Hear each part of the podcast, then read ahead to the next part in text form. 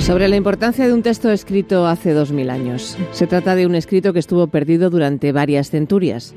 En Historia de, con Javier Cancho, hoy, Historia de un poema.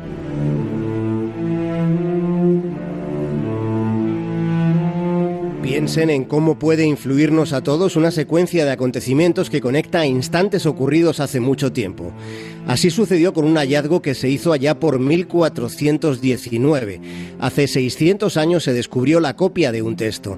La copia se hizo en el siglo IX, aunque el poema procedía del siglo I Cristo.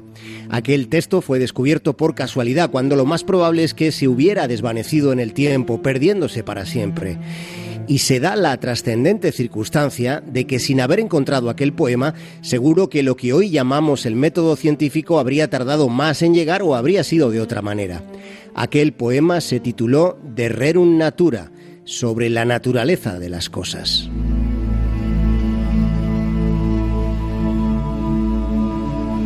Cuando Tito Lucretio Claro escribió sobre la naturaleza de las cosas, aquel poeta y filósofo epicúreo desconocía la repercusión que su obra tendría en el nacimiento de la ciencia moderna 1500 años después, cuando los humanistas italianos redescubrieron su texto. Las suyas eran palabras que disponían de un contenido tan universal y subversivo que desde el siglo XV hasta inicios del XIX hubo intentos de volver a enterrarlas en el oscurantismo. El poema de Lucrecio fue considerado el más peligroso texto jamás escrito. El poema podía llegar a liberar al lector del miedo a la muerte y a los dioses. La Iglesia comprendió que el poema de Lucrecio tenía implicaciones peligrosas para una institución que quería gobernar en nombre de la divina providencia.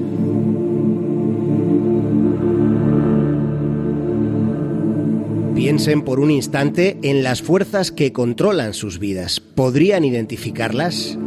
¿Qué opinan? ¿Somos como ovejas que vamos donde nos llevan y hacemos lo que se nos dice? Son unas cuantas teorías las que niegan el verdadero libre albedrío. En cambio, la obra de Tito Lucretio, la obra de Lucrecio, alentaba a sentirnos libres. Se sabe poco de lo que fue su vida en el siglo I antes de Cristo. Se intuye que era muy rico, puesto que los pobres no tenían ni tiempo ni opción para cavilaciones filosóficas.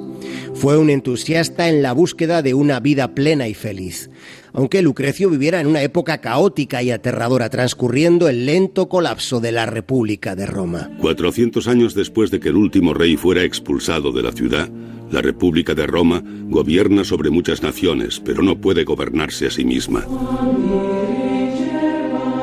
Fue en aquellos tiempos violentos y turbulentos en los que Lucrecio escribió una obra épica, hermosa y persuasiva en la que ya hablaba de los átomos hace dos mil años. En De Rerum Natura se cuenta que en el universo infinito hay átomos indestructibles. Cuando ni Cristo había nacido, Lucrecio ya estaba siendo revolucionario. Decía que no existen fuerzas sobrenaturales que controlen nuestras vidas. Decía que no somos títeres del destino. Y añadía que de haber dioses estarían hechos de la misma materia que nosotros. Tal planteamiento resultaba muy radical. De Rerum Natura propone no ver la vida con superstición, propone mirar desde la perspectiva perspectiva de la física, porque poniéndonos en el contexto del asombroso universo que nos rodea, podemos así reajustar nuestras prioridades acercándonos a la, a la sensación de paz.